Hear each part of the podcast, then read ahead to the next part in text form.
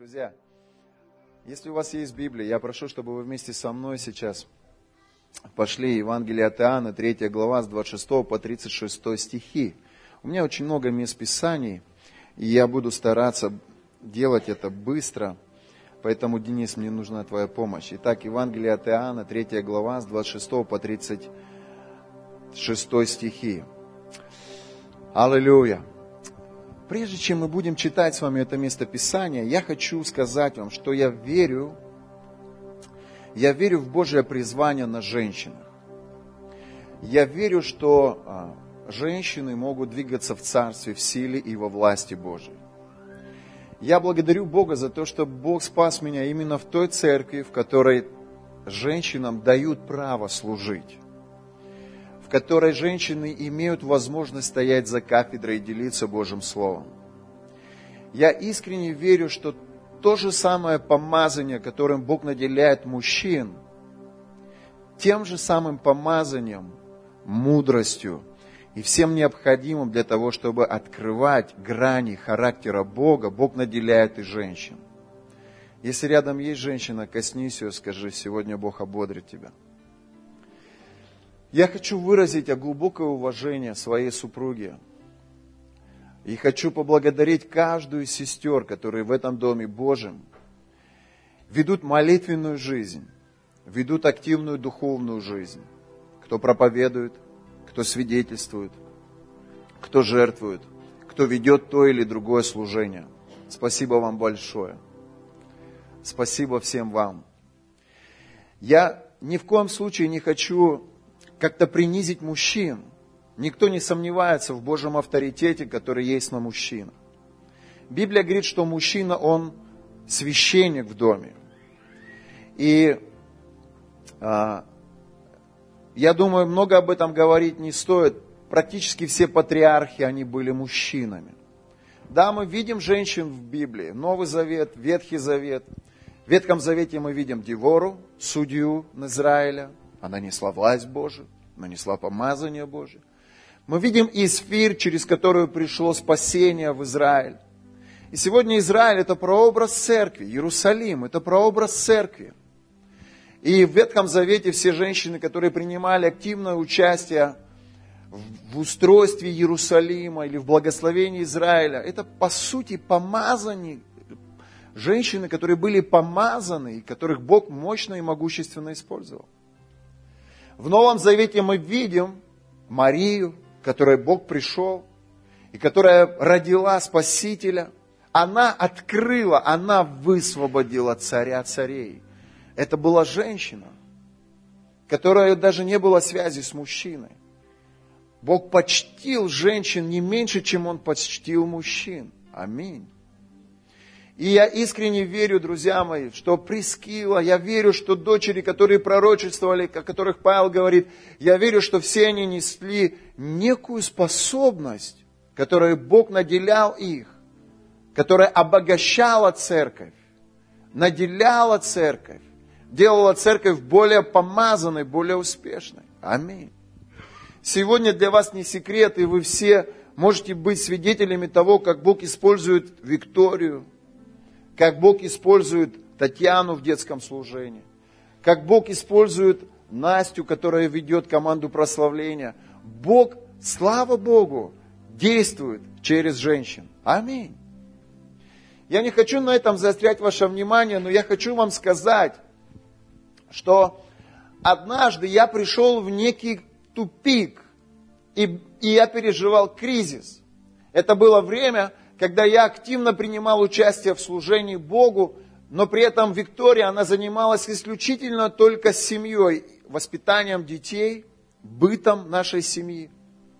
Я помню, у нас дома были конфликты, я приходил, у меня сердце несло бремя за церковь, а Виктория, она как бы была в стороне, и я был причастен к этому. Я думал, что мужчина это тот, кто, игра, кто является, помните, Петр говорит, что вы первосвященники и цари в Иисусе Христе. И я думал, что я тот священник, и я тот царь, который выполняет роль мужчины-обеспечителя и роль мужчины, который должен приносить помазание.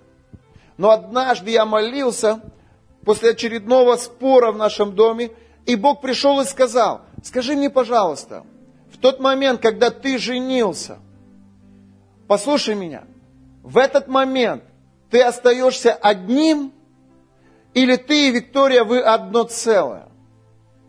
Я не мог спорить с Писанием, и я сказал, да, Бог, мы одно целое. Тогда скажи, почему ты отделяешь ее в духовной дисциплине от себя? Почему ты не позволяешь ей проповедовать, учить? Почему ты не берешь ее в свое бремя? И это был спор с Богом, некий конфликт внутри меня. Потому что вокруг меня было много церквей, много служителей, которые в этом вопросе были категоричны, и они не, пуш, не пускали женщин за кафедру, они не пускали в церквях женщин на лидирующие позиции, объясняя это тем, что непозволительно женщине говорить в собрании. Я сегодня был в православной церкви. Сегодня приезжал, не хочу ошибиться, а, в общем, священник с Владивостока, который отвечает за церкви православные, наверное, в Приморье. И было очень много людей. Я закрыл глаза, я молился, я искал присутствие Божие. Я говорю, Господи, пожалуйста, я хочу, чтобы Ты дал мне слово для сегодняшнего собрания. У меня много что я переживаю внутри, но чтобы все это собрать в одну картину, для меня это было сложно. И рядом стояли две женщины, и они разговаривали, и говорили о том, кто во сколько. Она, одна говорит, я встала в 7 утра сегодня, приготовила все. А другая говорит, да, а я встала без пяти восемь. И они дур дур дур дур дур дур дур дур дур дур дур дур И я подумал, где группа порядка, остановите их. Они мешают. И они, они просто говорили о каких-то не, ну, о каких-то бытовых своих проблемах. Когда Павел говорил о том, что женщина надо молчить в собрании, он имел в виду именно это. Чтобы они просто не болтали, кто во сколько встал, кто кому что приготовил и так далее и тому подобное. Потому что у женщин есть склонность к этому. И послушайте меня, это удивительно, сегодня было настолько много людей в православной церкви – зал, который там, он был полон людьми. И я подумал, что-то изменилось в атмосфере нашего города. У людей больше жажды, у людей больше появилось желание общаться с Богом. Православный батюшка молился, из того, что он говорил, я ни слова не понимал. Люди стояли, кланялись, перекрещивались. Я не знаю, понимали они его или нет, но Послушайте, даже если они и не понимали, о чем идет речь, я видел, что внутри у людей есть страсть и жажда по Богу. Если они идут к 8 утра в православный храм, если они попадают в эту атмосферу и ждут чего-то от Бога и обращаются к Богу, значит у них есть в этом необходимость. Я верю, друзья мои, что атмосфера в этом городе, она меняется к лучшему. Я верю, что церкви растут. Я верю, что люди жаждет. Я верю, что Бог будет насыщать людей. И Он будет распределять людей туда, куда Он посчитает нужным. Аминь. Я хочу, чтобы вы сегодня увидели, что мы с Викторией прилагаем максимум усилий, чтобы мотивировать мужчин и женщин, и мы верим в такое понятие, как священческая семья – Сегодня мы не просто вдохновляем и мотивируем Максима, мы также вдохновляем и мотивируем Ингу, чтобы они росли как семья и несли священство. Сегодня мы не просто верим в Дениса Путилина, но мы также вдохновляем, верим и мотивируем в Татьяну, чтобы она несла также Божье присутствие. Сегодня мы не просто открыты для Руслана, и мы делаем все для того, чтобы он общался с Богом, слышал Бога и делился с Богом. Но мы также верим и в Ольгу, которая растет рядом с ним, как человек, который несет помазание и присутствие Божие. Почему мы в это верим? Потому что Библия говорит, что двое станут одной плотью. Мы верим, друзья мои, что когда Бог сотворил Адама, во второй главе, у Евы, у его жены не было даже имени. Библия говорит, из ребра Адама Бог взял из, из бока Адама и сотворил ему жену по его образу и по его подобию, чтобы она была ему помощницей во всем. Помощницей во всем, значит, и в служении Богу тоже. И Библия говорит, что только в третьей главе, послушайте, когда Бог обращался, Адам, они вместе со своей женой поворачивались. Они были настолько вместе, настолько одним целым. И Бог видел их как одно целое. Сегодня Бог строит это единство между мужем и женой, давая инструменты для того, чтобы они были как один дух, одна душа и одно тело. Вы замечали, что прожив 10 лет, 15 лет, они начинают говорить одинаково. Они начинают мыслить одинаково. Она уже знает, как он отреагирует на это. Он уже может предсказать, что она подумает и что она скажет. Почему? Да потому что человек это также и душа живая. Послушайте, христиане, мы не просто дух, но мы также и душа, которая имеет чувства, эмоции, разум. Нас можно ободрить, нас можно огорчить. Нам можно сделать приятно, нас можно расстроить. Мы испытываем боль и плачем. И мы испытываем позитивные эмоции и радуемся. Аминь. Вы со мной? Друзья мои, а можно пригласить Максим, Руслан со своими женами, пожалуйста. Денис у нас там. Дима, ты без Олеси, да? Ну, просто подойдите ко мне вдвоем. Просто подойдите ко мне. Давайте сделаем небольшой эксперимент. Встаньте вот сюда, вот просто две пары. Люди, которые несут священство. Танюшка, можно тебя? Иди ко мне. Я хочу, чтобы вы вместе со мной сейчас прочитали Евангелие от Иоанна, 3 глава, 26 стих. Танечка, встань вот сюда. Ты у нас будешь женихом. Иисусом. Вот это Иисус. Не смотрите на то, что она женского пола. Просто представьте себе, что это Иисус. А это друзья жениха. И друзья жениха, Виктория, можно тебя?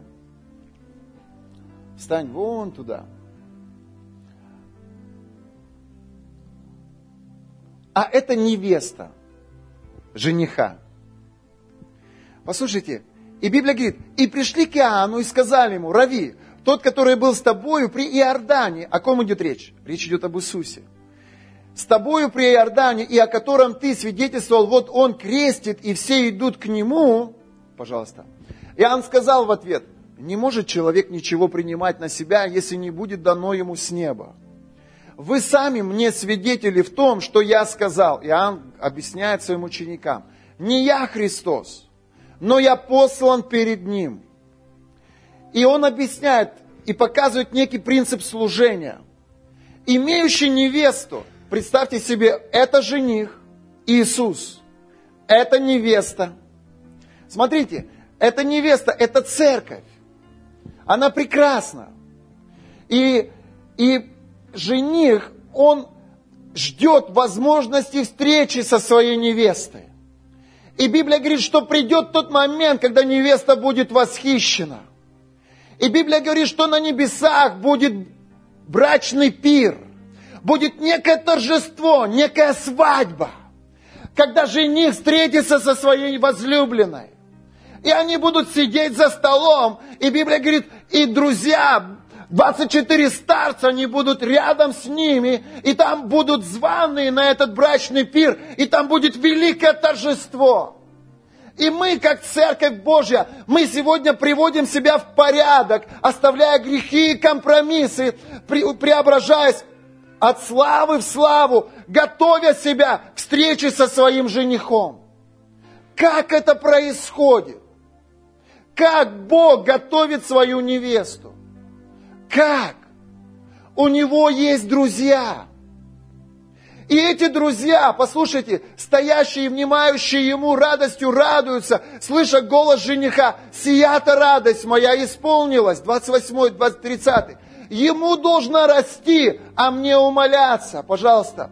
Приходящий свыше и есть выше всех, а сущий от земли земной и есть и говорит, как сущий от земли, приходящий с небес есть выше всех. И что он видел и слышал, о том и свидетельствует и никто не принимает свидетельство его. Принявший его свидетельство, Сим запечатлел, что Бог истинен. Ибо тот, которого послал Бог, говорит слова Божьи, ибо не мерою дает Бог Духа. Какова роль друзей жениха? Они подходят к жениху. Знаете, как Оля проповедует? Она идет к жениху. Она друг жениха. Она говорит, пастор, мне опять проповедовать, это мне опять всю субботу молиться, у меня дела дома, тра-та-та-та-та. Но она начинает поклоняться и молиться. Она приходит к жениху. И жених передает для своей невесты послание. Иди скажи ей, что я ее очень люблю. Я ее жду. И я хочу, чтобы она, и он может сказать, указав на что-то, что ей нужно оставить. И тогда друг жениха идет и думает, как я буду это проповедовать? Как я им скажу, что они в блуде? Ведь я их потеряю. Как я им скажу, что они в сплетнях? Как я им скажу, что они во грехе? Лучше бы я проповедовала о любви. Надо было говорить, что ты ее любишь. А ты мне сказал говорить о гордости. И вот она волнуется и переживает, как она это передаст. И она так как бы аккуратненько. Он тебя любит. Он ждет тебя. Он хочет, чтобы ты сняла запятнанные одежды. Чтобы ты оставила гордость, бросила курить, прекратила пить, материться, драться, плеваться. Он тебя так любит. Поверь, ты не сможешь войти в запятнанных одеждах во святой святых, тебе надо меняться. И она волнуется. Друг жениха волнуется, что невеста может сказать,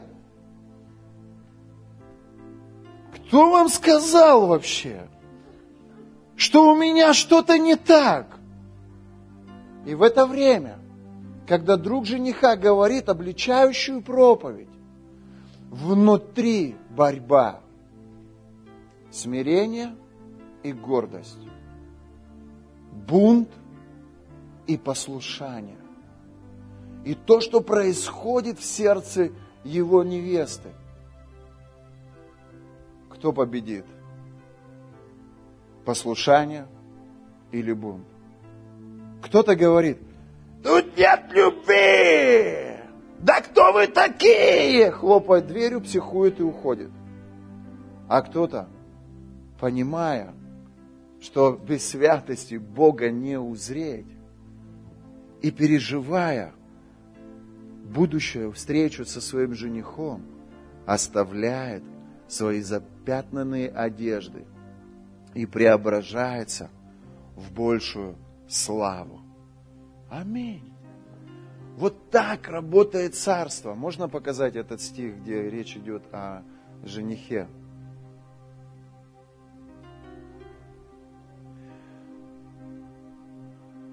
Имеющий невесту есть жених, а друг жениха, стоящий внимающий ему – радостью радуются, слыша голос жениха.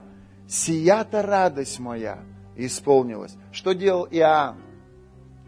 Он слушал Бога. И затем он приносил от Бога послания людям. Что он проповедовал? Он проповедовал покаяние. Он обращался к сердцам людей. Скажите, его любили? Мнения были разные. кто-то его судил и ожесточался против него, а кто-то оставлял свои грехи и принимал крещение. Библия говорит, Иоанн открывает, 15 глава, 15 стих, Иоанна 15, 15. «Я уже не называю вас рабами, ибо раб не знает, что делает господин его, но я назвал вас друзьями, потому что сказал вам свое, что слышал от отца моего». Чем отличаются друзья от другой категории людей? Послушайте, друзья – это люди, для которых присутствие Бога стало неотъемлемой частью их повседневной жизни. Почему они друзья? Потому что Бог открывает им свое сердце. Он говорит, я не называю вас рабами, потому что я открыл перед вами свои планы. Кому Бог открывает сердце? Людям, которые приняли решение оставить грех. Люди, которые проходят через определенный период своей жизни, где Бог приходит, как порой огонь поедающий, отделяя грех от чистоты. Аминь. И я бы хотел, друзья, чтобы мы все были в качестве Его друзей. Вот в чем работа друзей они идут к своему жениху, вернее, не к своему жениху, а к жениху невесты за посланием для невесты. Они берут, она прекрасна. Ну и что, что у нее ничего не получается? Я ее не сужу, я ей даю еще и еще и еще один шанс. Я хочу подхватить ее, я хочу ободрить ее, вдохновить, чтобы она не сдавалась в этой борьбе с миром и с грехом. Она, в конце концов, будет полностью преображена в моей славе. Иди скажи ей об этом. И друг идет к невесте. И передает ей это послание любви. Ой, как это нравится невесте. Она в восторге от таких проповедей. Это исцеляет это вдохновляет, это дает стимул жить. Аминь. Давайте воздадим Богу славу. Спасибо большое.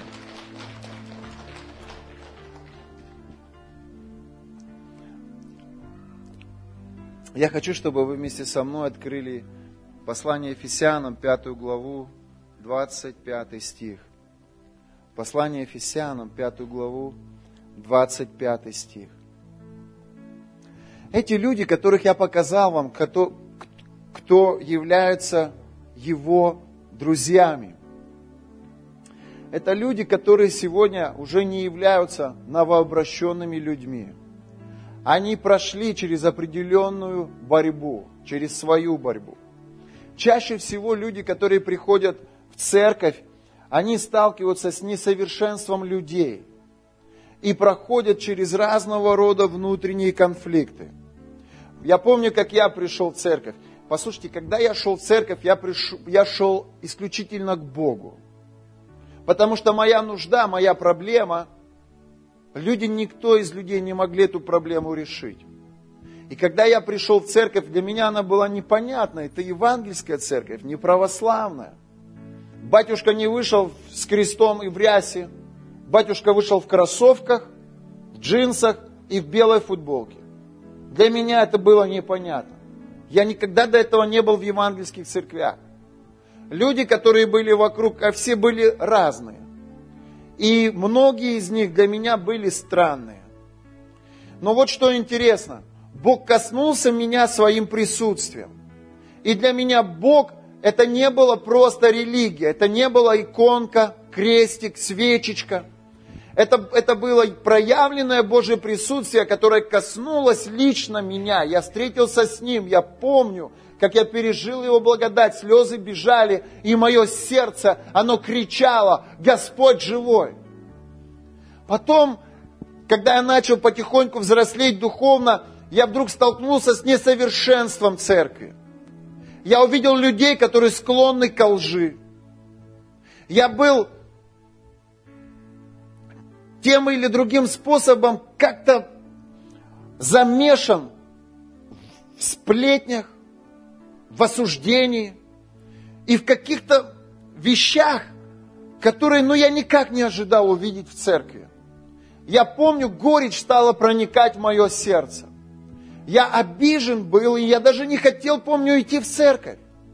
Я подумал, что если эти люди могут позволить себе так себя вести, значит, все это ерунда. Но я помню, я молился у себя в комнате, и как обычно, я включил прославление, начал петь пред Богом, открыл Библию, и снова то самое присутствие, которое открыло мне, что это истинная церковь, оно пришло в мою комнату. И тогда Бог задал мне вопрос. Когда ты идешь в церковь, ты к кому идешь? К людям или к Богу? Я сказал, Господь, конечно, к тебе. И тогда Бог сказал мне, ты не найдешь ни одной идеальной церкви. Потому что моя невеста, она еще не готова к встрече с женихом. И сегодня мои друзья, они работают или служат моей невесте, уговаривая ее снимать с себя запятнанные одежды, оставлять грехи и всякое несовершенство. Ты думаешь, ты лучше тех людей, на которых ты приткнулся? Нет. Ты точно такой же. У тебя есть такое же, такие же недостатки. Может быть, ты не склонен к сплетням, но ты гневлив и раздражителен. Может быть, ты не склонен к предательству, но ты склонен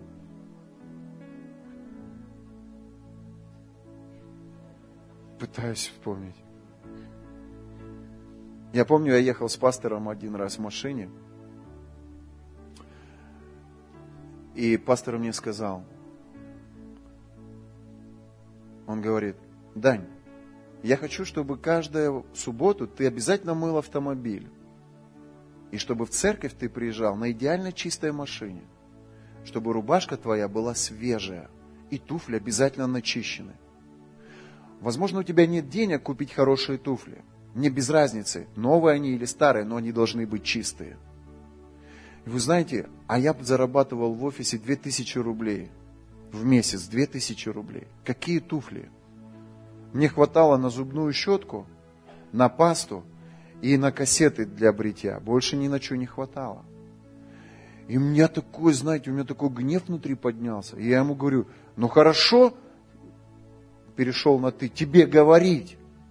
У тебя есть финансы, а у меня их нет. И я такой, знаете, такой чувствовал себя, что я справедливо говорю. Он посмотрел на меня, и он говорит, и я еще хочу одну вещь добавить. Ты должен понять, что такое субординация. И когда ты разговариваешь со священником, у тебя должно быть благоговение внутри – потому что я несу Божье помазание. И когда ты идешь против этого помазания, ты вредишь исключительно только себе. Я, я просто хочу предупредить тебя, чтобы ты нес этот страх и благоговение пред Богом. И я понял, что я что-то не то сделал. Но что до конца не то? Я не понимал. Я не понимал, что такое субординация, потому что Мои отношения с пастором, они были настолько близкими. Он забрал меня из реабилитационного центра к себе в дом. И я жил в его семье два года. Я спал с ним в одной комнате, он на диване, я на кровати. Мы кушали вместе на одной кухне. Я был свидетелем всей его деятельности, всех его встреч. Я видел, как он готовится к служению. И вот что интересно – в будни вечером мы с ним были как друзья. Но когда дело касалось священства, я чувствовал и видел, как власть Божья приходит в виде помазания на него. Но я был настолько молод, я не умел переключаться, и я не видел этих границ в субординации. Кто-то понимает, о чем я говорю? И когда я эти границы нарушал, я терял некое расположение Бога. Он был в качестве этих друзей, который приходил к жениху, к своему другу, брал послание от него и передавал его невесте жениха. И это очень важно понимать. Вы со мной? Я помню, как я учился верности и преданности к его церкви. Когда у меня внутри были конфликты, у меня приходили мысли, а как в той церкви? А что там? Знаете, когда я был ребенком, я пережил развод. Моя мама с папой очень часто ссорились. И когда они ссорились, они разводились. Я переживал боль, когда отец уходил из дома. Сегодня я заметил, что отчасти отголоски этой боли, они есть еще у меня внутри, в душе. Папы уже нет. Мамы уже нет. А эта боль до сих пор поднимается внутри меня. Дальше мы поговорим об этом. Но я помню, я сидел в Божьем присутствии. Я не хотел идти в свою церковь, потому что некоторые люди причинили мне боль. Мой пастор был свидетелем этой ситуации, но он никак не отреагировал. Я думал, что он должен за меня заступиться. Но по какой-то причине он даже не прокомментировал то, что произошло. И я помню, я сидел в комнате и не хотел идти в церковь. Я спросил у Бога, Бог, как мне поступить? И я открываю это местописание. Мужья, любите своих жен. Я еще не был женат, у меня не было жены. Но я знал, что когда я полюблю свою девочку, я ее никогда не оставлю. Я знал это. Я знал, что я не причиню ей боли, потому что у меня была первая любовь. И та девушка, в которую я влюбился, она изменила мне с парнем. Я пережил это очень болезненно. Я закрылся у себя в комнате, неделю не выходил из комнаты, моя мама думала, уже дурку вызывать. Для меня это была рана глубокая. Когда я смотрел, как моя мама с папой, будучи в состоянии алкоголя, дерутся, я помню, принял решение, я никогда не возьму алкоголь в рот. Я никогда не подниму свои руки на свою жену. Когда мой отец уходил из дома, я сидел и смотрел в окошко, когда отец приедет, Обычно вечером он работал на такси, и его машина приезжала, это Волга ГАЗ-24 с шашечками. Как мое сердце ликовало, когда папа приходил домой. Но после очередной драки, матов, криков, скандала, мать приходила, а отца не было. Я испытывал боль. Мне было очень больно. И тогда, будучи ребенком, я как сейчас помню, это хрущевка бабушкина. Я сижу на кухне, смотрю в окно, жду, когда приедет папа, а папы нет. его сегодня нет, его завтра нет, его послезавтра нет, его после-послезавтра нет. И я тогда принял решение, я никогда не оставлю своего сына. Я буду проходить через любые обстоятельства, но я не нанесу этой раны и этой боли своему ребенку. Будучи маленьким ребенком, я мыслил об этом. И вот я читаю это местописание. Люби свою жену, как Христос возлюбил свою церковь.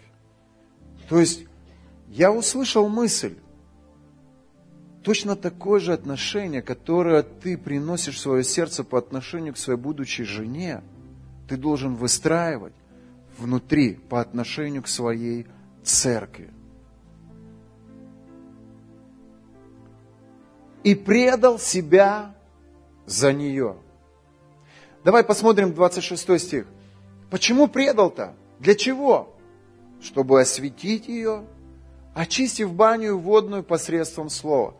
То есть, другими словами, Дух Святой говорит, Бог смотрит на свою церковь и видит ее несовершенной. И Он умер за церковь, чтобы ее преобразить и сделать лучше. Вы со мной? Мы были в Москве у Сергея Васильевича Риховского с Викторией. И а, наш епископ, они проводили с Ниной Анатольевной женский энкаунтер.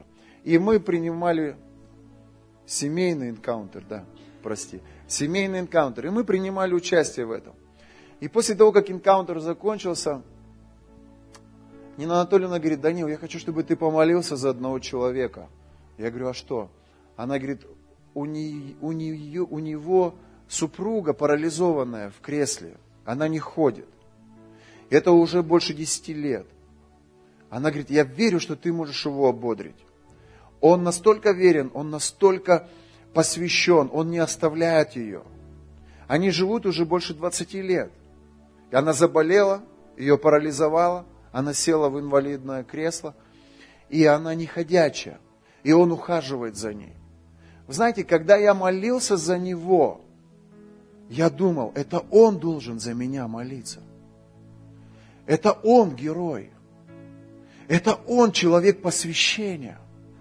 Очень легко быть хорошим мужем, когда жена красивая, здоровая, когда жена на обоих ногах, когда она и детей накормит, и постирает, и погладит, когда она и в служении, когда она и в бизнесе, когда она везде, когда ее много.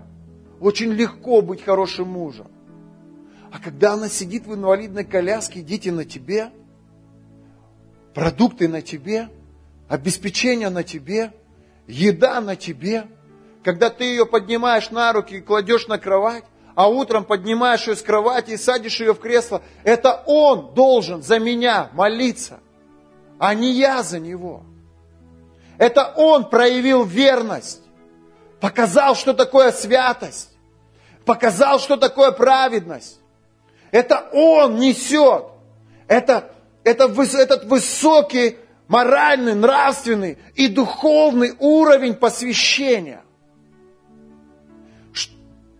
знаете, когда, когда я сидел и думал об этом, я понял, не будет идеальных и совершенных людей рядом.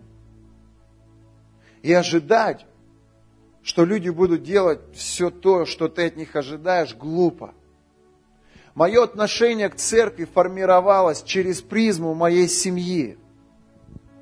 Я, видя отношение Христа к Его церкви, вижу, что когда Христос видит несовершенной церковь, Он ее не оставляет. Он не, не предает ее. Он продолжает очищать и делать все, чтобы она была лучше. Поэтому, когда люди бегут из церкви по причине того, что они увидели какую-то боль,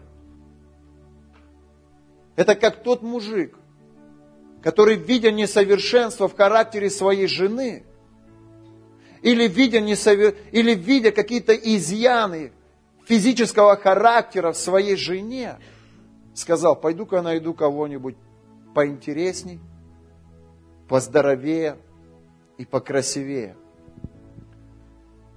Но это не я. Я принял решение, что я буду верным своей жене, я буду верным своей церкви, и я буду верным своей стране. Аминь. Здесь есть единомышленники. Кто-нибудь понимает, о чем я говорю?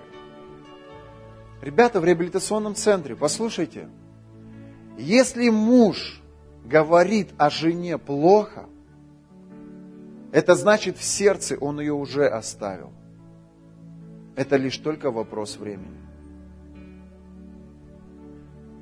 Если человек в церкви говорит о церкви плохо, это значит, в душе он ее уже оставил. Это лишь только вопрос времени. Я видел таких мужчин, их полно. Они ругают своих жен, выделяют несовершенство, выделяют какие-то негативные качества в их характере. У меня к ним вопрос. Послушайте, зачем вы об этом говорите? Это ведь характеризует не ее, а вас. Когда вы говорите, да, моя дура. Послушай, значит, ты дурак. Если ты живешь с дурой. Или да, моя кикимора. Послушай, это значит ты леший. Если живешь с бабой-ягой. Когда я слышу от христиан, как они ругают свою церковь, как они ругают друзей жениха, у меня к ним вопрос. Вы вообще любите свою церковь? Послушайте, вы готовы себя отдать, чтобы ваша церковь стала лучше? Когда вы ругаете церковь, вы показываете, кто вы. Неужели вы этого не можете понять? То, что вы говорите, послушайте, это характеризует, кто вы. Аминь. Да, она несовершенна. Да, у нее есть недостатки. Но слава Богу за Его благодать. Поэтому наше сердце, оно настроено именно так. Один Бог, одна церковь, одна жена во имя Иисуса Христа. И если кто-то у вас спросит, знаете, я слышал недавно такое мнение, ну а что, почему мы не можем туда сходить, сюда сходить?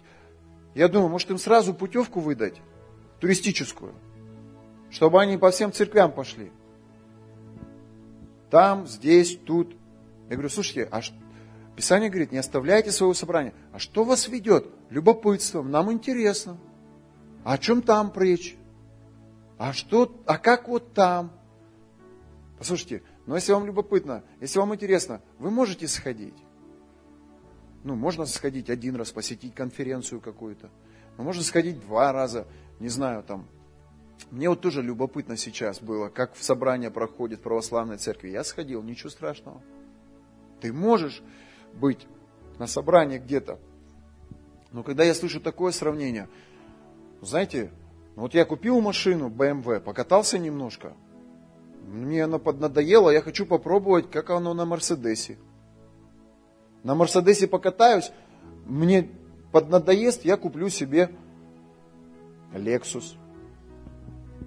Апостол Павел говорит, Дань, да все просто. Пока Виктория была молодая, красивая, когда все было при ней, ну, женился на Виктории, 10 лет попользовался – потом вдруг что-то тебя не устроило в ней. Ну, дорогая, давай с миром разойдемся. Милая, мы же с тобой интеллигентные люди, воспитанные. Я буду заботиться о детях. Я буду работать на две семьи. Но спать я буду. Милая, я ее приведу, познакомлю с тобой. Она тебе понравится. Она хорошая. Ну, на 15 лет моложе. Смотри, еще посажу ее за стол за свой, за твой. И что она будет испытывать? Что она будет чувствовать? Я ее убивать буду.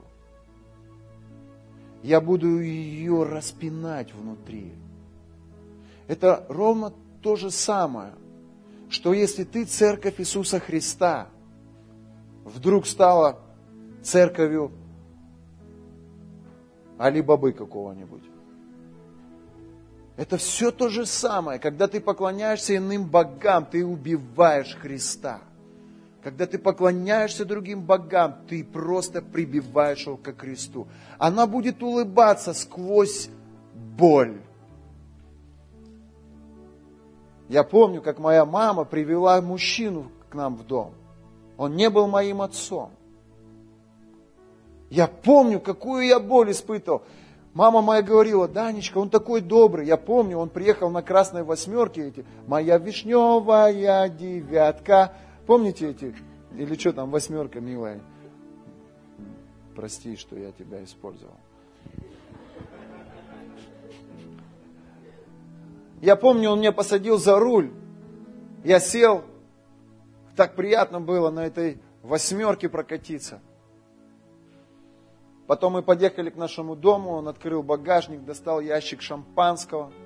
Моя мама, ее подруга, друг ее подруги и этот олень, простите меня, с этим ящиком шампанского. Они пришли ко мне домой. Они кушали, им было весело, они пили. Но только они не знали, что они убивали меня в этот момент. Они просто убивали меня. Я кому-то говорю сейчас. Как мир может все перевернуть? Как дьявол может все извратить?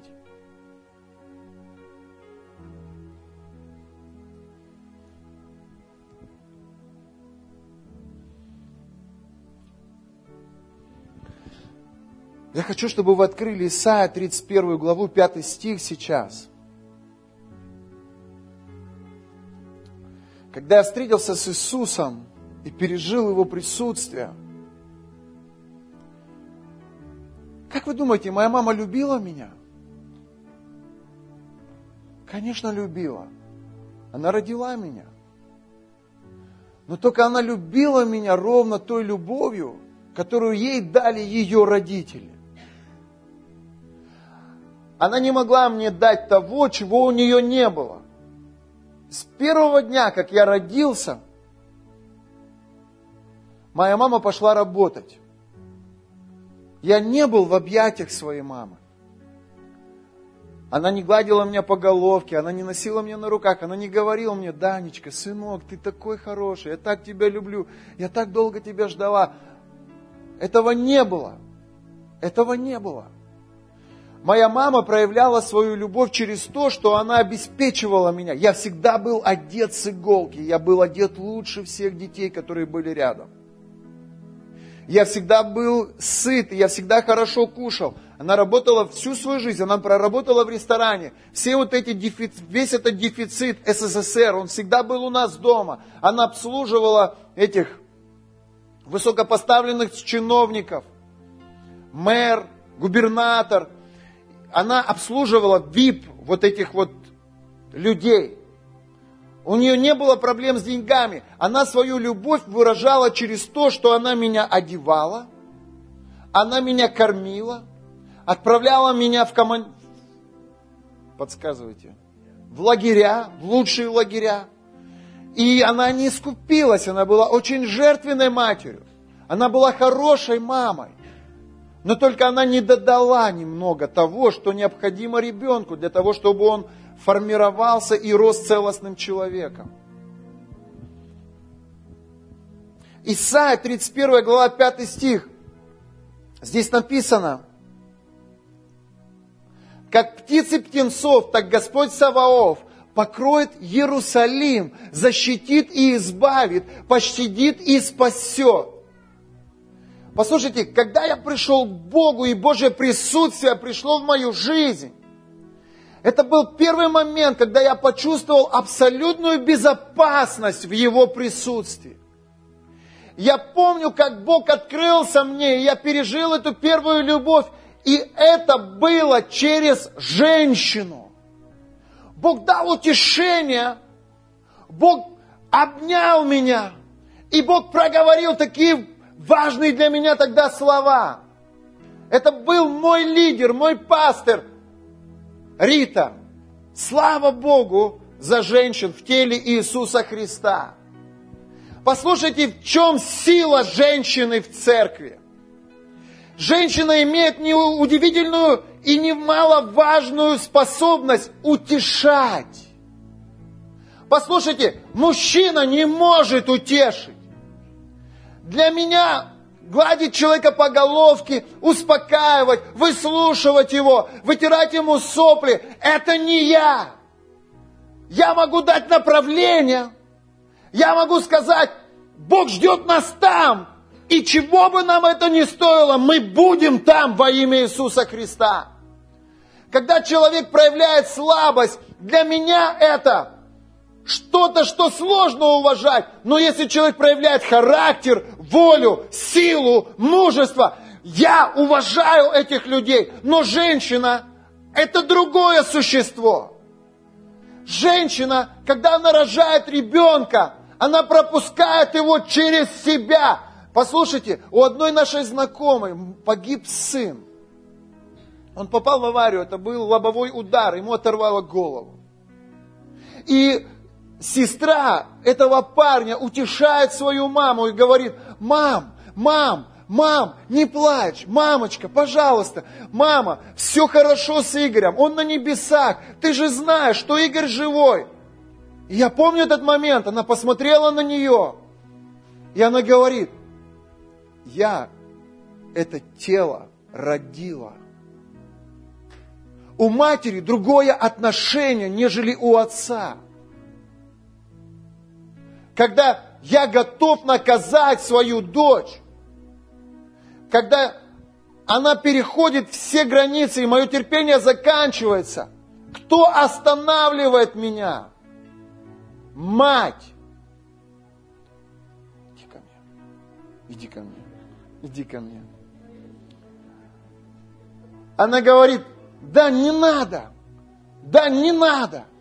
Разговаривая с ней, она поддерживает меня, что Вероника перешла все границы.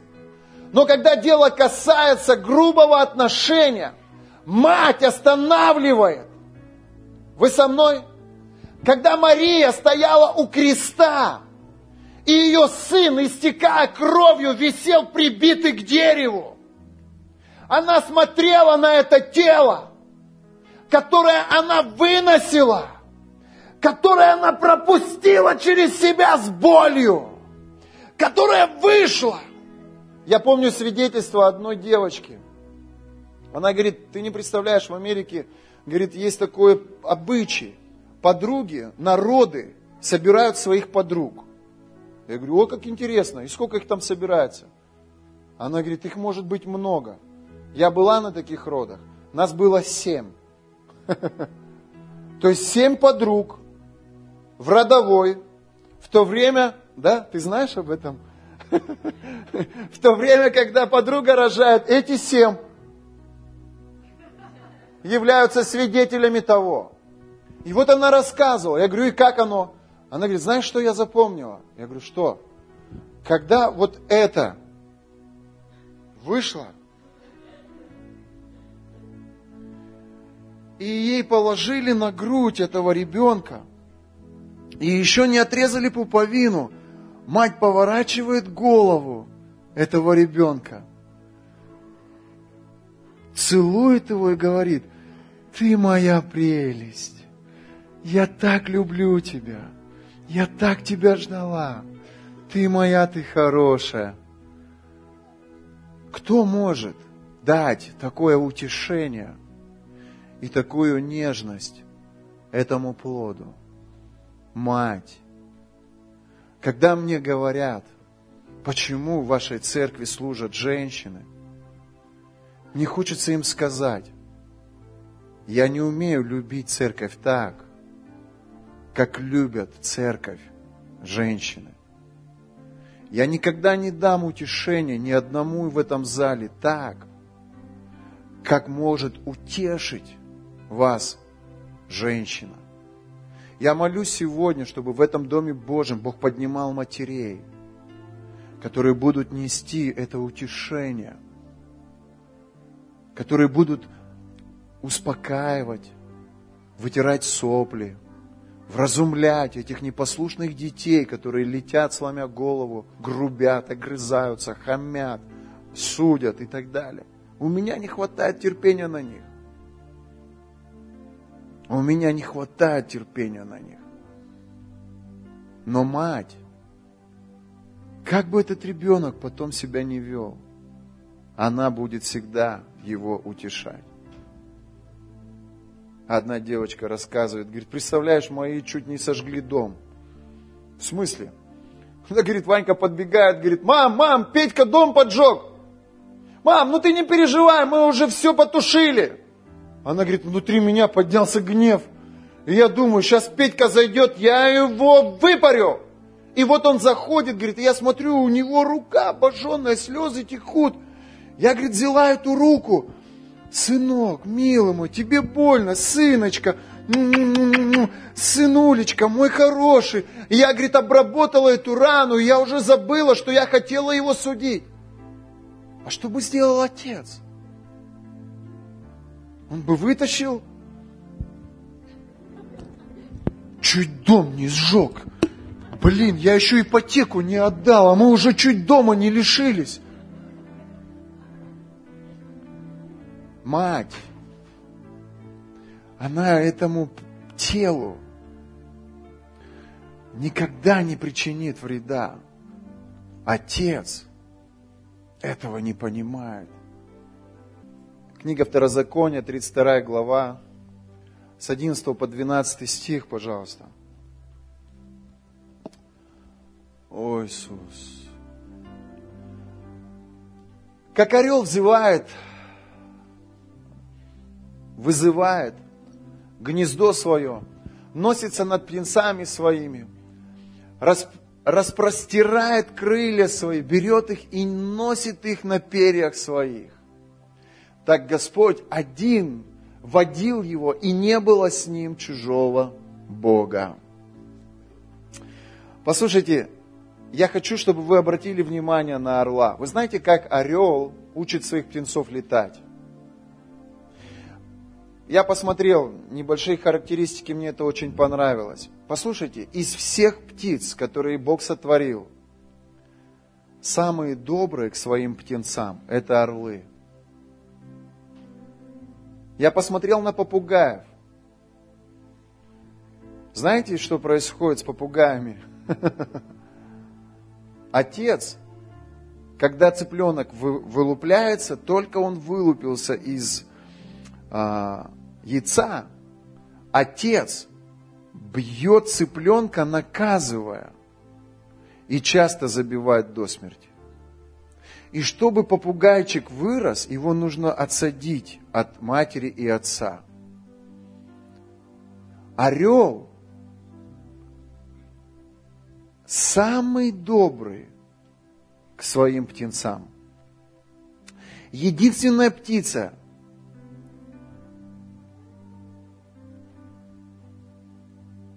которая следит за своими птенцами и воспитывает их вместе. И мать, и отец.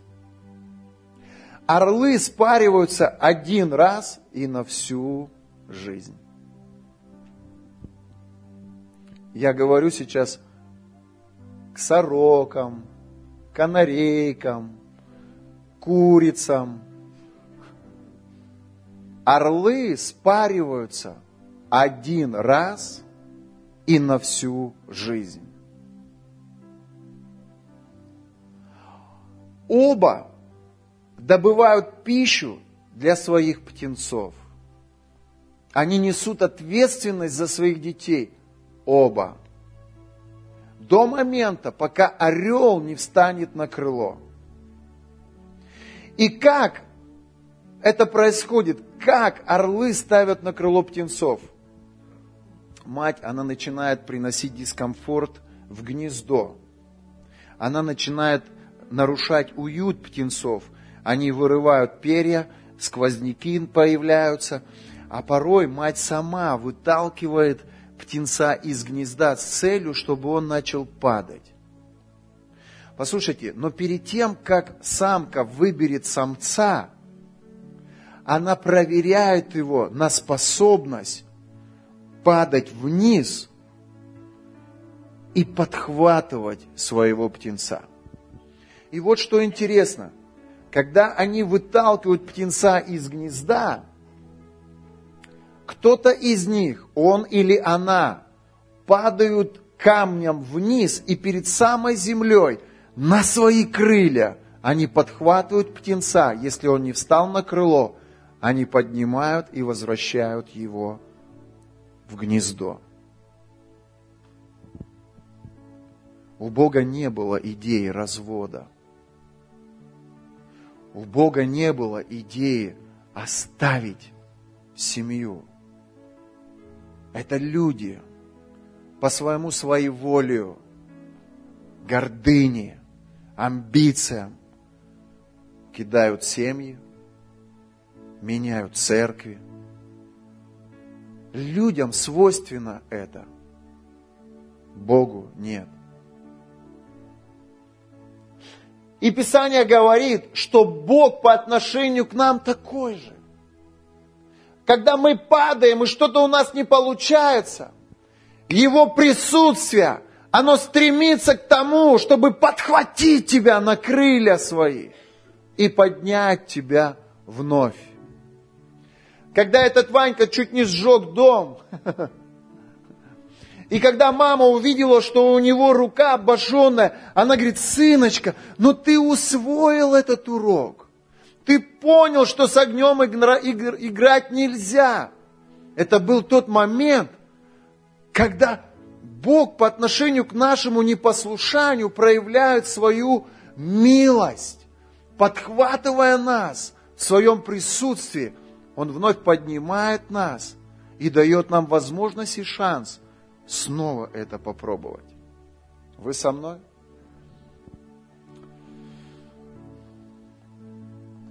Евангелие от Иоанна, 14 глава, 26 стих.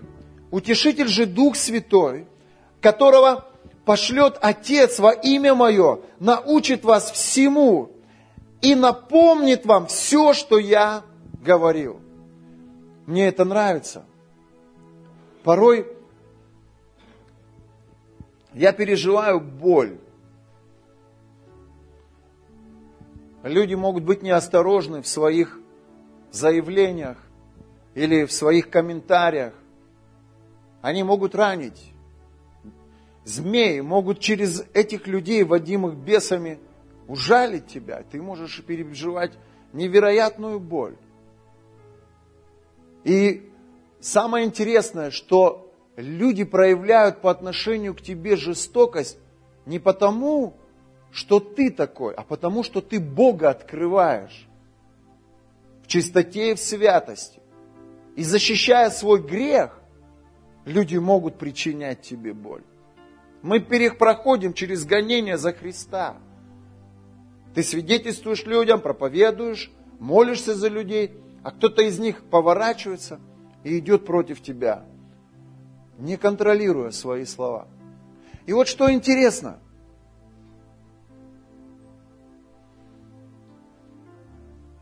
Когда я прихожу в Божье присутствие, Дух Святой, Он находит слова, которые, как слова матери, исцеляют, врачуют, поднимают – вдохновляют и дают возможность снова подняться в духе. Я не испытывал со стороны мамы эмоционального благословения. Со стороны отца тем более. Но когда я встретился с Богом, Он стал для меня и матерью, и отцом – и часто бывает, когда я плачу внутри, я прихожу в Его присутствие, и я реально представляю себя на груди своей матери. А ты когда-нибудь представлял Бога в образе мамы? Возможно, вы даже и не знаете, что Бог может приходить как мама, кормящая грудью – и одно из имен Бога, Бог Эль-Шадай, что обозначает мать, кормящая грудью. Одна женщина рассказывала, говорит, сижу с младенцем, кормлю ребенка, говорит, так покрывалом накрыла. Знаете, когда я был подростком, я не знаю, я, я, я могу сейчас что-нибудь не то сказать, но я не знаю, но меня всегда, почему-то всегда тянуло посмотреть на кормящую мать. И когда ты видишь такую картину, ты, конечно, ради приличия отворачиваешься, делаешь вид, что, что ты не обращаешь на это внимания. Послушайте, церковь – это младенец. Или может быть так, люди, которые спасаются церкви, это вот этот младенец. Эти люди рождаются благодаря друзьям жениха, которые несут за эту церковь духовную ответственность. И когда эти друзья жениха, взращивая атмосферу этих и видя, как эти люди растут в Божьем присутствии, они готовят эту невесту для встречи с Небесным Отцом. И как, какой восторг, когда мы претерпевая гонения, претерпевая невежество людей, прощая тысячи раз тех людей, которые оскорбляют или, от, или, или отзываются как-то негативно о церкви. Послушайте, проходя через все это, когда мы видим, как группа людей растет в его присутствии, и когда Божье присутствие сходит на них, вот это тот божественный момент, когда эта женщина родила, этот младенец лежит у нее на груди, и их папа заходит и обнимает их. Я кому-нибудь говорю в этом месте?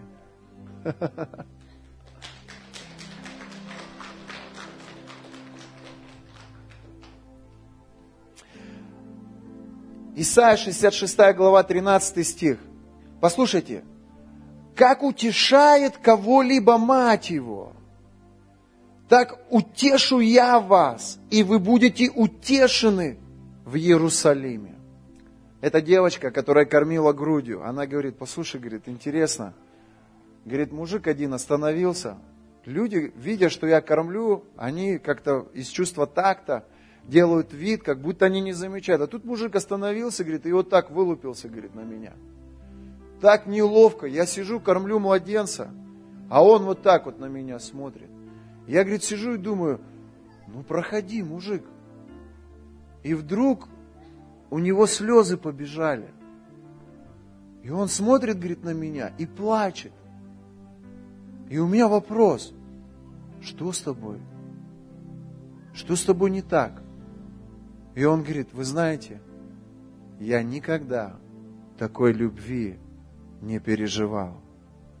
Есть что-то сокровенное вот в этом моменте, когда мать кормит своего младенца.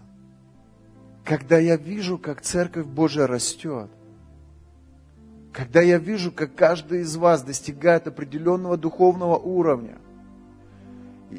я как эта мать, которая смотрит на своего младенца с одной только мыслью, не отступите от Бога, не ожесточите своих сердец против друзей жениха.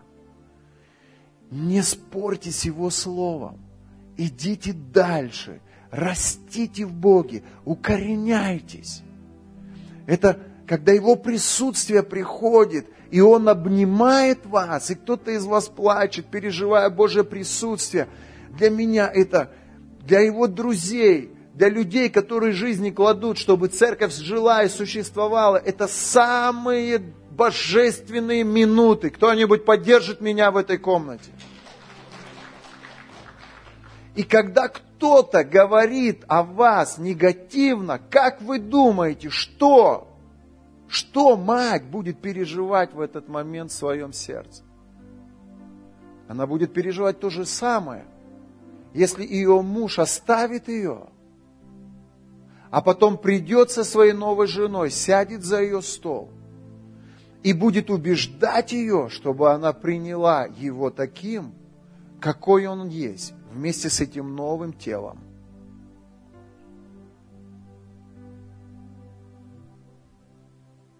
Может, я Евангелие неправильно понимаю, но я вижу это в Писании, что мы должны, друзья мои, быть верными по отношению к своим детям. И я вижу, что без женщины в теле Христа этой грани Бога церковь не увидит. Здесь должны служить не только мужчины, но и сестры.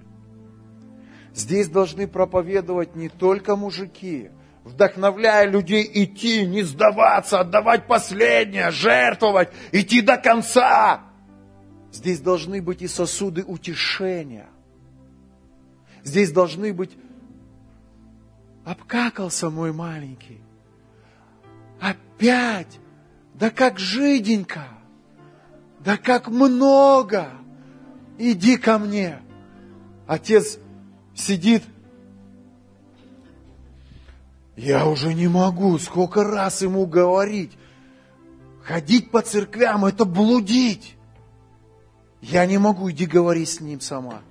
Ой, ты мой маленький, мой хороший, я купила тебе памперсы. Да, для тебя сорокалетнего есть памперсы, есть. Иди ко мне.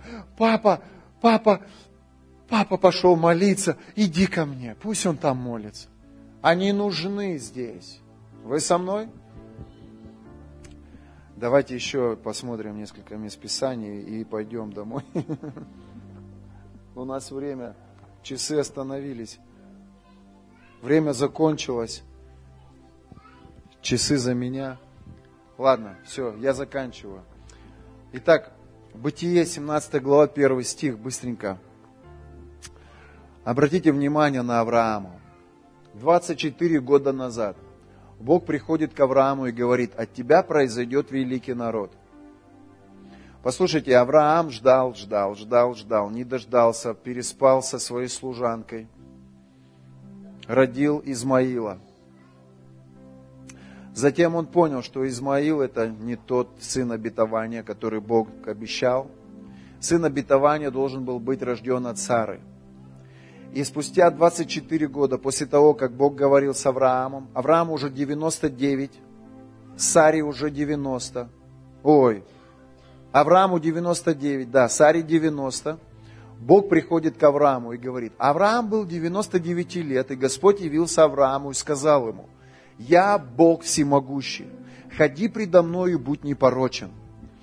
Второй стих и поставлю завет мой между мной и тобою, и весьма-весьма размножу тебя. Через девять месяцев после этого посещения Авраам и Сара, они родили Исаака, сына. Ну вот что интересно. Я Бог всемогущий. В переводе с еврейского звучит как Я Бог Эль-Шадай. Бог Эль-Шадай звучит как все дающий. «Я Бог всемогущий». В другом переводе это звучит как «Я Бог, который открывается тебе в виде матери, кормящей тебя грудью». И Авраам получил это откровение. И он встал на этом откровении, и Бог дал им сына. Я хочу обратить ваше внимание на то, что сегодня современная психология говорит, что ровно то, как мать наставит младенца в начале его жизни, и как она своим примером жизни покажет ему, это как включить навигацию, это как дать жизненную карту. Ровно так же ребенок проживет свою жизнь они говорят, что эти нейроновые пути в сознании ребенка, они закладываются еще в младенчестве. Вы со мной? Вот почему мы с Викторией, когда ребенок был еще в чреве у матери, мы всегда были в собрании, мы всегда читали Библию вместе, мы всегда служили. И с раннего возраста, как только они появлялись, они были с нами в служении Богу. Это прописывается в их сознании как то, что должно быть неотъемлемой частью их повседневной жизни. И Библия говорит, как наставит отец и мать юношу в начале пути его, так они и пойдут, и не споткнутся. И я хочу показать вам пять нужд каждого ребенка. на которые ответить может только исключительно мать. Мать играет очень важную роль в семье. Почему? Потому что Бог эту роль определил для нее. И первая необходимая вещь, которая нужна каждому младенцу, это чувство безопасности. Что такое чувство безопасности? Чувство безопасности, друзья мои, это то, что создает мать и отец. Покажи нам гнездо орла. Которое необходимо ребенку для того, чтобы он чувствовал себя в безопасности. Это неотъемлемая ответственность или задача, или функция, которую дает родители. Аминь. Можете себе представить, вы приходите в следующее воскресенье, а нас с Викторией нет, здание на лопате, здесь никого нет. У вас возникнет вопрос, где? Недавно я забыл сына забрать со школы. Я вдруг вспомнил, Матюха, на улице, помните, снег шел. Я, кто там под рукой парни были, я говорю, дайте машину. Они, что случилось? Я говорю, сына забыл. Мужики с пониманием, с таким, на. Я беру машину, полетел, он стоит полчаса под дождем. Я подъезжаю, сердце сжалось, сына. Он садится в машину, я за куртку, она мокрая насквозь. Он говорит, я полчаса стою, вы меня забыли. Вы можете себе представить такую картину. Он приходит домой, а вас нет. Он сидит на площадке, ждет, вас нет. Проходит сутки, он голодный, уроки не сделаны, он не спал, а вас нет. Ребенок нуждается чувстве безопасности, так же, как и его церковь. Кто строит эту атмосферу, кто создает эту безопасность для его детей, для его младенцев? Друзья жениха. Они заботятся о том, чтобы можно было заплатить за аренду. Кто десятину дает? Они дают десятину. Они заботятся о том, чтобы здесь было прославление. Кто сегодня прибежал в офис к 12 часам? Они, друзья жениха. Кто создает все это движение, конференции, библейские школы? Кто? Они, друзья жениха. Нам необходимо, как родителям, создавать эту атмосферу безопасности. Вторая необходимая нужда – это питание. Кто кормит детей? Вы знаете, когда моя жена, помню, дети были маленькие, я помню, она оставила покушать и оставила переодеться. И сказала, Даня, обязательно возьмешь молочко, покормишь и обязательно переоденешь Вероничку, поменяешь ей пампер, чтобы она в мокром не ходила. Ее долго не было, она приехала домой. Она говорит, а вы что, не кушали? Вы что, не переоделись? Я говорю, нет, зато мы построили кукольный домик. У меня вообще нету главным приоритетом покормить ребенка и переодеть его. Для меня важно с ним поиграть. Я могу с ними поехать на каток и весь день провести на льду, не думая о том, что они у меня в течение дня не ели и что они мокрые насквозь. Мы, мужики, мы как-то по-особенному на это на все смотрим. Кто в церкви создает уют? Я помню, Олеся, когда у нас поддерживала молитвенный огонь в, в, в офисе. Я помню, раз прихожу, все в фотографиях. О, как интересно! Там Руслан, здесь пастушки, о, здесь мы. И такие моменты интересные. Она создавала этот уют. Сегодня поддерживает молитвенный огонь Викуля. У нас все в цветах. Они везде. Здесь тут цветы большие, тут маленькие, и у каждого цветка свой запах. И тут еще шарики, и всегда-всегда полы чистые. Вечером прославление послужило, грязь. Утром Викуля пришла, молитвенный огонь зажгла, все убрала, все чисто. Вы думаете, мужики, Путилин придет, он будет полы мыть? Или я приду, буду фотографии ставить, цветочки? Нет. Мы не можем без женщины в теле Иисуса Христа. Третья нужда – доверие. Что такое доверие? Послушайте меня. Представьте себе на минуту маму эмоционально неуравновешенную в доме своем. Представьте себе маму, которая может прийти пьяная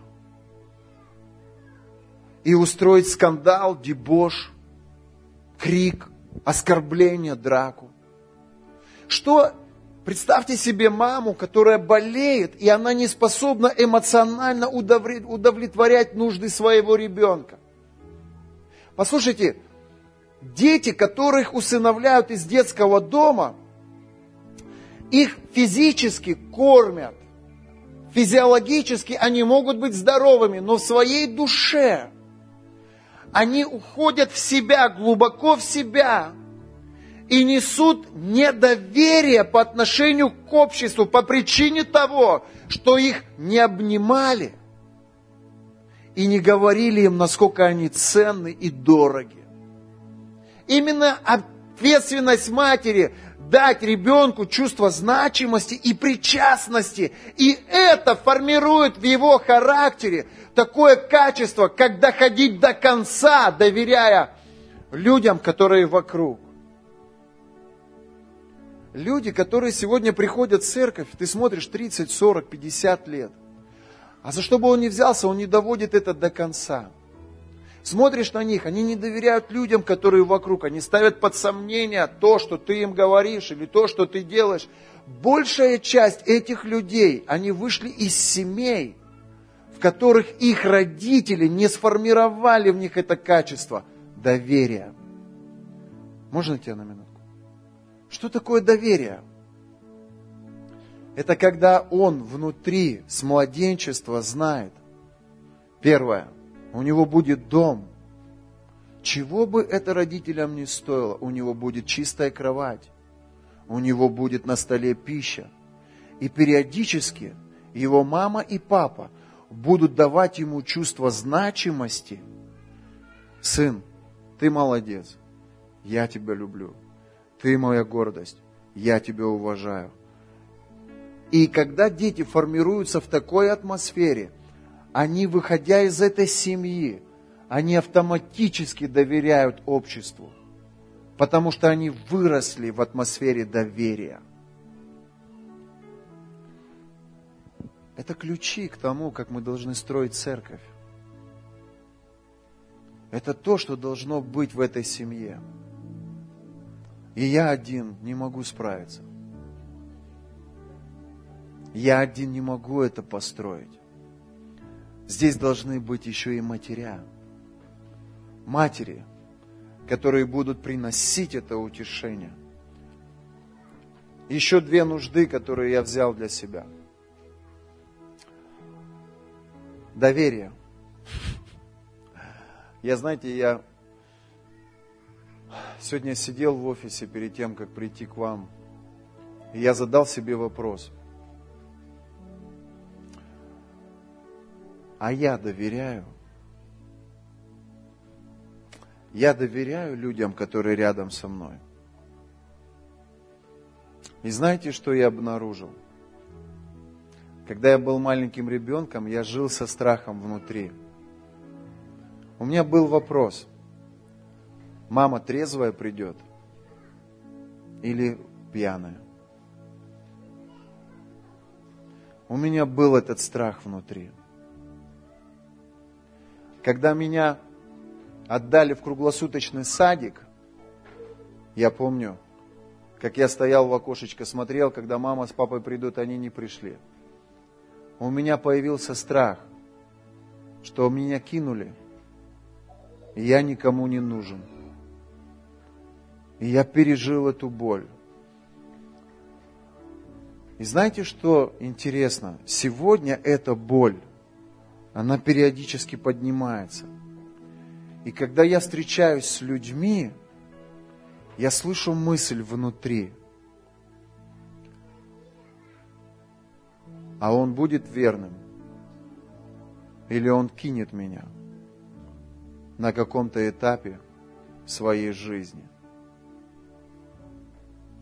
И когда сегодня приходят люди в церковь, они практически все приходят с этой болью. Потому что нас кидали тысячи раз. Об нас вытирали ноги тысячи раз. Нас предавали тысячи раз. Нам пели серенады, а потом что-то менялось в сердце этих людей, и они разворачивались против нас. Мы видим сегодня войны среди родных братьев – за дом отца. Мы видим сегодня конфликты среди матери, матерей и дочерей по причине того, что кто-то из них не может усмирить свою гордость или простить ошибки того или другого. Но знаете, в чем правда заключается? Правда заключается в том, что как бы с нами кто ни поступал, Христос простил каждого. Если мы сегодня не подпускаем людей близко к себе, если мы дистанцируемся и позиционируем себя отдельно от кого-то, это лишь только потому, что мы живем еще в этой боли.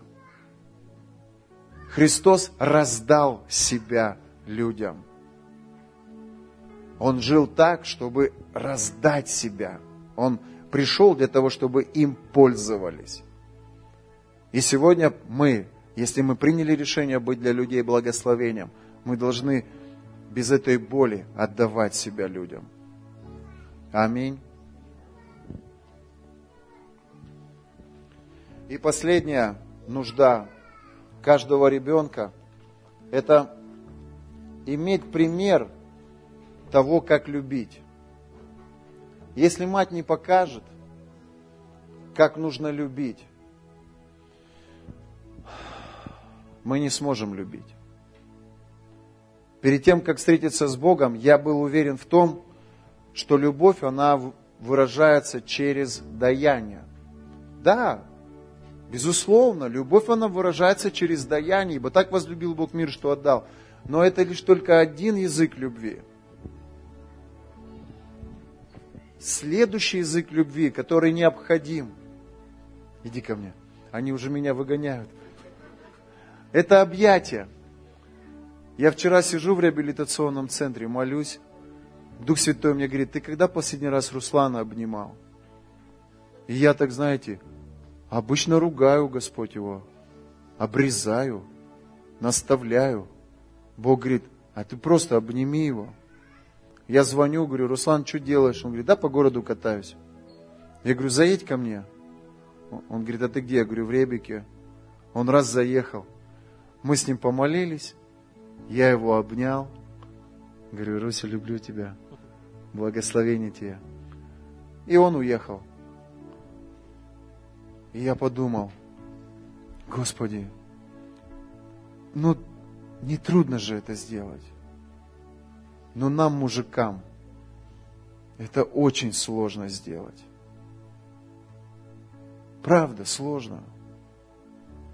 А женщинам это делать легко. я прошу вас, женщины, обнимите мужчину, который рядом. Команда прославления, пожалуйста, выходите.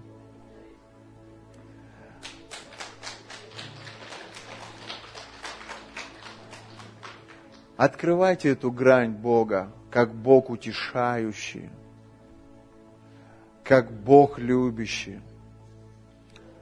Помните, Иисус молится за Иерусалим. Иерусалим, Иерусалим, я столько посылал к тебе пророков, и вы побивали их камнями. Помните это место? И он говорит, если бы ты возвал ко мне, я бы простер к тебе свое сердце. Это сердце Бога Отца. Знаете, что я заметил? Когда у меня заканчивается терпение, я не способен на то, чтобы вот, вот дать утешение людям. Я вам расскажу один пример из своей жизни. Прославление уже, уже готово. Я пришел к Богу. Это был, это был месяц, как я пришел к Иисусу. И а, в реабилитационном центре, куда я пришел, Рита была пастором. И я помню, мы уехали из реабилитационного центра в другой город. И в этом другом городе мы снова вернулись к тому образу жизни, в котором мы были, в котором я был. Мне так было стыдно пред Богом, и я принял решение вернуться обратно.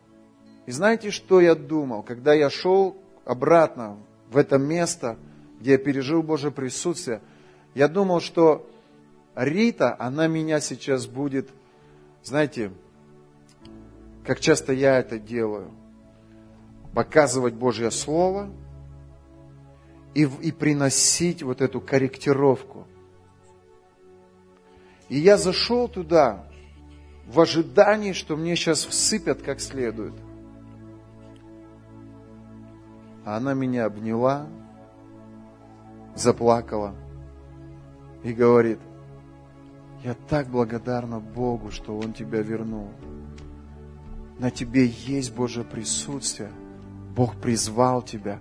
На тебе есть Божья благодать. Я вам совершенно официально хочу заявить.